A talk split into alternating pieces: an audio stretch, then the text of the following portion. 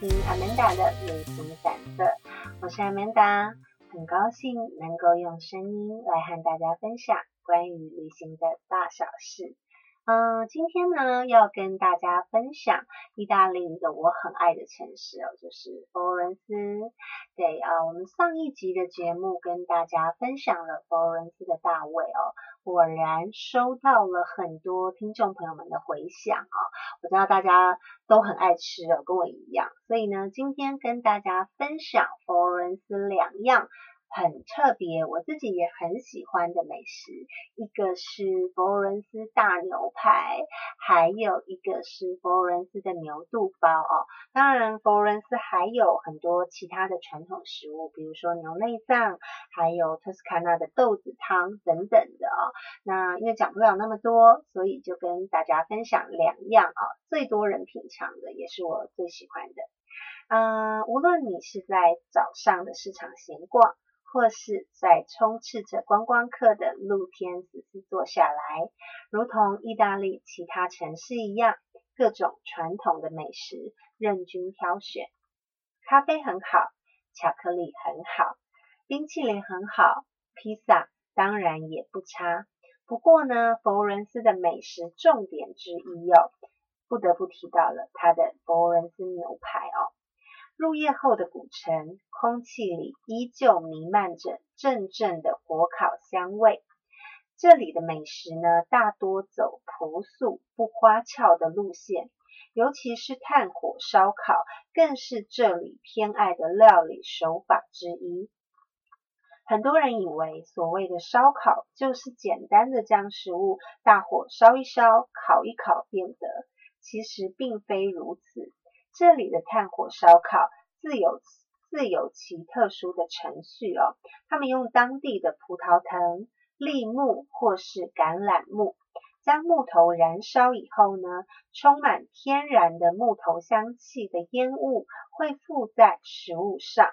烧烤过的食物呢，通常只用简单的盐巴还有胡椒来调味。那尝到的是食材。天然的美味，还有土地的味道。呃，我在我的上一本书哦，《舌尖上的意大利》哦，呃，曾经分享了那个佛罗伦斯牛排。呃，我曾经分享一间我很爱的餐厅哦，餐厅的名称到时候会在呃这集节目上的时候一并跟大家分享哦。呃，这间餐厅有上百年历史了，它是很多。呃，无论是观光客或是在地人都非常喜欢的店，因为它非常的便宜，真的是我介绍给很多很多呃去佛罗伦斯旅行的朋友们，大家真的都是赞不绝口，就是呃不仅是。呃，是叫什么 CP 值高吗？便宜，但是它真的很好吃哦。这个这间店它的中文叫拉丁人，当然意大利文不是这样写，我到时候会一起分享。那呃，他们用这个，不要以为哦，就是那个烧烤的那个料理就是很简单哦。其实一块真正道地的佛罗伦斯的这个大牛排，他们来。是使用来自那个契安尼纳的这个白牛，这个牛呢，它只有在托斯卡纳大区的这个山谷，他们做一个自然的放养，宰杀以后呢，它将这个肉呢冷冷藏数日，来帮这个肉质做软软化。那一块标准的这个佛罗伦斯牛排，大大概是两个指节的厚度。切下来以后呢，它直接上那个明火的烤架。它这个部位呢有两种不同的肉连在一起，所以呢你可以吃到质地鲜嫩、油脂比较少的牛里脊，也可以吃到富有嚼劲的腰脊肉。无论是哪一种的口感。都令饕客们心动不已。那通常佛罗伦斯的这个牛排呢，它的特别是刚才讲了，除了木材的使用，还有牛脂的选用。他们通常呢只煎三分熟。我一开始去的时候，我也觉得很害怕，三分熟就是怕选灵灵的。可是不会哦，他们就真的很厉害。煎的三分熟，但是却不见血哦，外表是焦香的。一刀切开呢，粉红色的肉质真的像极了少女的肌肤。入口以后呢，先是阵阵的炭烤香味，咬下后仅有一点点的盐巴来做提味。那个鲜美的肉汁哦，真的就是在你的口中里面打转哦。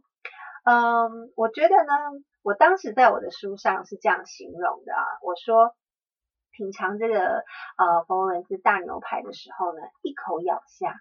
就像是维瓦蒂的双大提琴 G 小调协奏曲一样，大提琴直接开门见山，以它浑厚的琴音，强而有力的打开了快板乐章的大门。然后呢，让人迫不及待的感受到两把大提琴相互缠绵交织着，连接着一小段温婉低沉的二重唱以后。强而有力、狂野的、急速的演奏，两把大提琴互不相让着，让人感到生生不息的激情。这个瑰丽、繁复、极尽奢华的乐章，在我的口中咀嚼着。此时还有什么比这个还要感到幸福的呢？嗯，真的很好吃哦！我觉得没有品尝过的朋友们，到了佛罗伦斯一定要品尝这个佛罗伦斯牛排，它绝对会让你很难忘，而且它真的不贵。那讲完了牛排，就要讲我自己也很喜欢的牛肚包哦。虽然我不太吃内脏，可是他们这个牛肚包，我知道台北有一些意大利的餐厅也有做这道菜，佛罗伦斯啊牛肚包，或是这个呃番茄炖牛肚，其实他们都处理的很干净哦，真的很很适合呃配面包、配红酒，我觉得真的都不错。那其中呢，就跟大家分享一间也是我自己很喜欢的店哦，它就在有去过佛罗伦斯的朋友们，呃，一定都知道有一个中央市场。那没有去过。的朋友们呢，没关系，我们赶快笔记哦，记下来，等到能去的时候再去品尝哦。那其实中午的这个老城区呢，已经已经很人声鼎沸了，来自四面八方的观光客将这个城市给热闹起来。我觉得徒步哦，当然老老城区车子不能开进去。意大利有一些古城哦，它是规划成徒步区，就是车子不能开进去的。的确啊，徒步是欣赏这个城市最好的方式。那它很多街道，特别在博伦斯，很多街道它是狭长型的。那你只要看到路的尽头，就是红呃墨绿色跟那个白色。的大理石，你就知道那个是圣母百花大教堂，它就在中间哦，就是一个地标。那嗯，走过一座又一座的雕像哦，历经几个世纪的日晒雨淋，他们见证了呃文艺复兴的盛世还有式微。那嗯，佛罗伦斯嗯最最热闹的觅食点哦，就是我刚刚讲的这个中央市场啊，在中央市场的二楼。嗯，我品尝过，在这个中央市场里面有好几间卖牛肚包。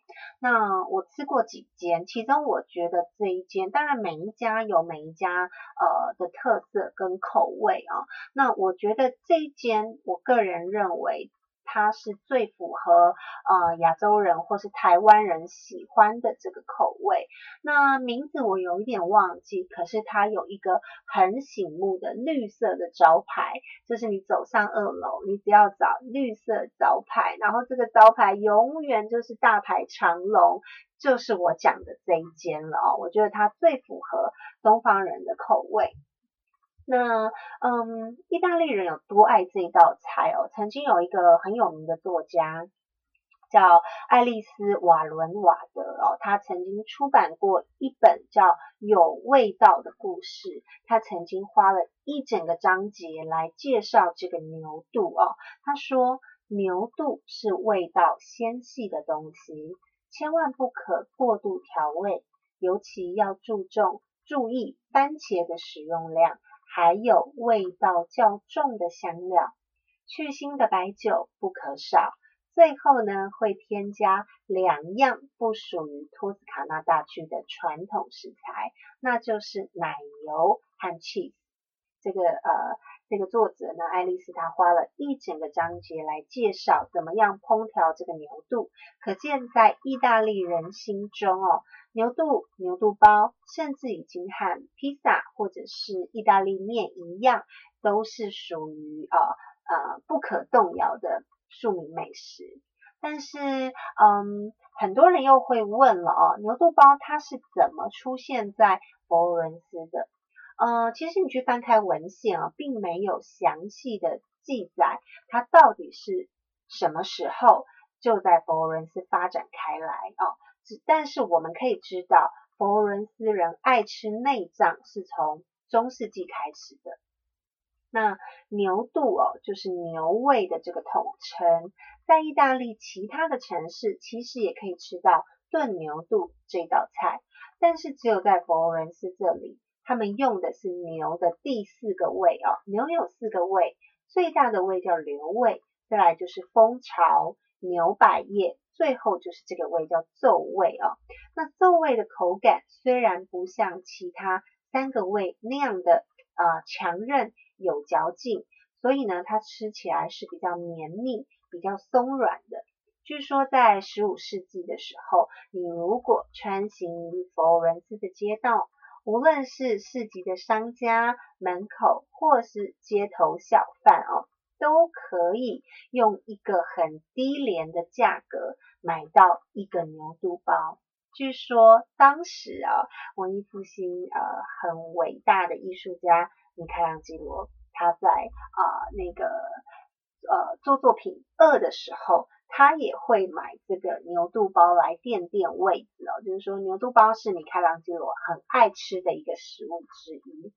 那早期哦，贵族他们是不吃内脏的，所以这个牛肚包自然也就没有办法登上大雅之堂。所以呢，一开始它只有在工人阶级的群体间。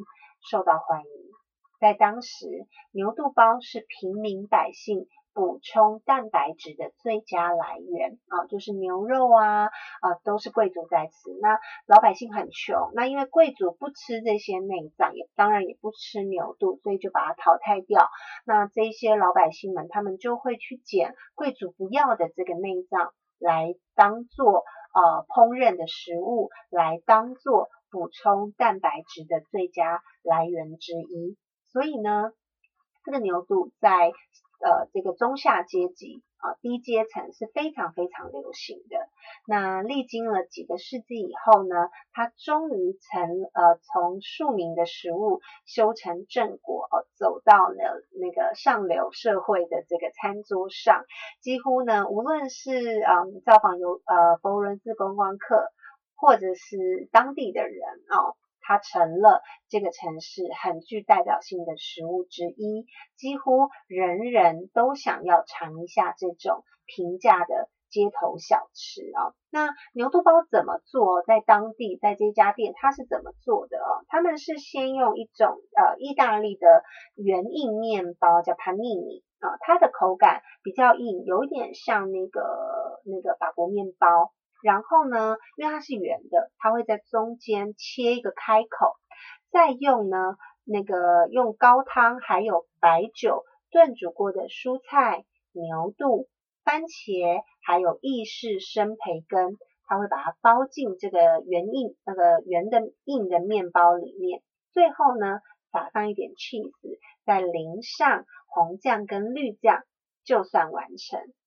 嗯，那时候我吃的时候，我觉得很好吃，因为酸酸甜甜的，因为它放了很大量的那个番茄，而且重点是它处理的很干净哦。因为我平常我不吃内脏，内脏都会有一个就是属于内脏特殊的味道，我自己本人是非常怕那个味道的。